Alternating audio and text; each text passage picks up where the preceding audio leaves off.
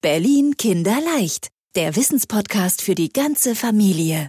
Alle Touristen freuen sich über das Berliner Ampelmännchen. Wieso sieht das eigentlich so anders aus als die Ampelmännchen in anderen Ländern?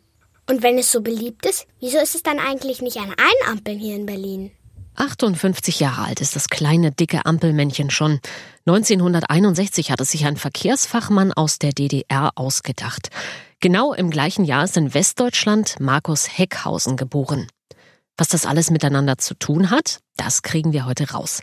Markus Heckhausen erklärt uns aber erstmal, wo man hier in Berlin das Ampelmännchen zum ersten Mal gesehen hat.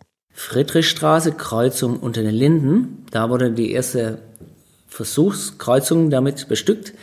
Und da die auch sehr gut ankamen, die Ampelmännchen, wurden die dann auch überall eingeführt. Eine Fußgängerampel gab es in Berlin zwar ein paar Jahre vorher schon mal, aber ohne Männchen. Und das war gar nicht so praktisch. Warum? Weil wie soll man auf den allerersten Blick sehen, ob das Grün nun für Fußgänger oder für Autos gemeint ist? Darüber hat ein Verkehrspsychologe nachgedacht, Karl Peglau. Die DDR-Regierung hat ihn beauftragt. Überleg dir, wie wir alle sicher über die Straße kommen. Was er sich dabei gedacht hat, wir fragen mal Markus Heckhausen. Ja, also der Herr Peglau, der wollte die Männchen sehr klar gestalten, damit man wirklich sofort erkennt, dass man hier schnell laufen soll oder hier klar stehen soll. Und wollte es auch für Kinder ansprechend machen. Also er wollte auch ähm, die so freundlich gestalten, dass Kinder die Ampelmännchen mögen und dann auch den Rat oder Befehl der Ampelmännchen befolgen. Das war also auch eine clevere Idee von ihm. Ein kleiner, lustiger Mann. Das mögen Kinder, hat sich Karl Peglau gedacht. Und das hat gleich noch einen anderen tollen Nutzen. Die sind ja ein bisschen dicker wie die anderen Ampelmännchen. Und wenn sie dicker sind, das war ihm wichtig, dann kommt mehr Licht durch, durch die Glühbirne in der Mitte. Damals war in der Mitte eine Glühbirne. Und in der Mitte, wenn so ein schlanker Ampelmann davor ist, dann kommt ja nur wenig Licht durch und deshalb sind die sehr dick geworden. Das hat den Entscheidern in der Regierung gefallen. Sogar der Hut fanden sie super. Und die großen Gesten des Ampelmanns. Entweder marschiert er oder er versperrt mit beiden Armen den Weg.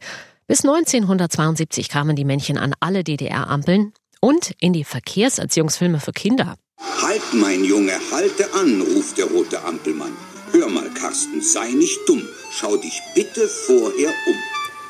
Wissenschaftler von der Uni in Bremen haben sich übrigens vor einer Weile die verschiedenen Ampelmännchen weltweit angeguckt und sie haben herausgefunden, kein anderes hat eine so gute Wirkung wie das von Karl Peglau.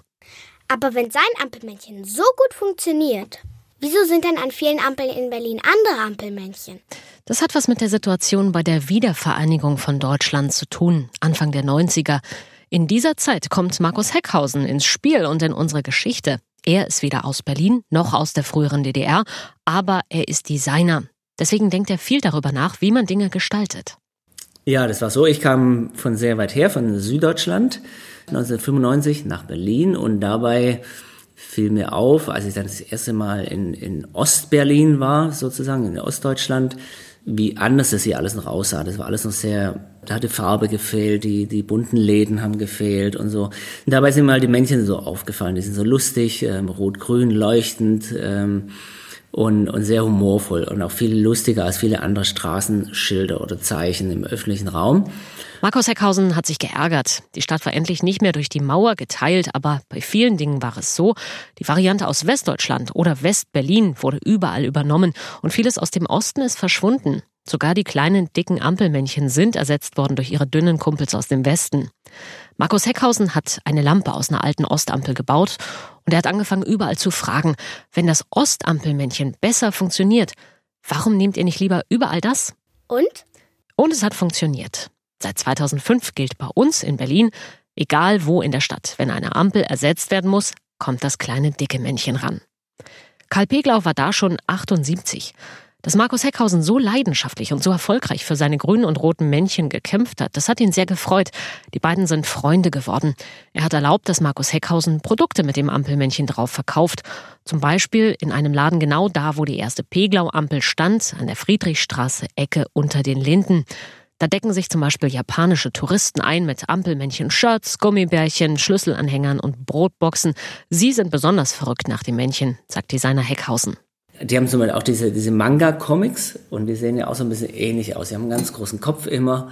Die mögen diese, diese Zeichensprache mögen die und die mögen auch so diese Geschichte, dass da Männchen aus der Ampel kommen und dann weiterleben im normalen Leben im Haushalt oder in, in Büchern und so als Figur weiterleben. Und wir haben sogar in Japan auch ein paar kleine Shops, die den Ampelmann vertreiben. Also man kann in Japan den ostdeutschen Ampelmann sogar kaufen. Auch die Ampelfrau, die es seit ein paar Jahren gibt, gefällt Ihnen bestimmt. Oder diese lustigen Varianten. In Mainz leuchten die Mainzelmännchen an der Ampel. In Bad Nauheim in Hessen, da tanzt Elvis auf der Ampel Rock'n'Roll. Und was gibt's auf der Ampel in Wesel? Esel? So sieht's mal aus. Aber hier in Berlin leuchten weiter knubbelige kleine Männchen mit Hut über den Straßen. Derzeit schon ungefähr an drei von fünf Ampeln, also an mehr als der Hälfte. Und es werden jedes Jahr ein paar mehr. Ach so. Berlin Kinderleicht, der Wissenspodcast für die ganze Familie.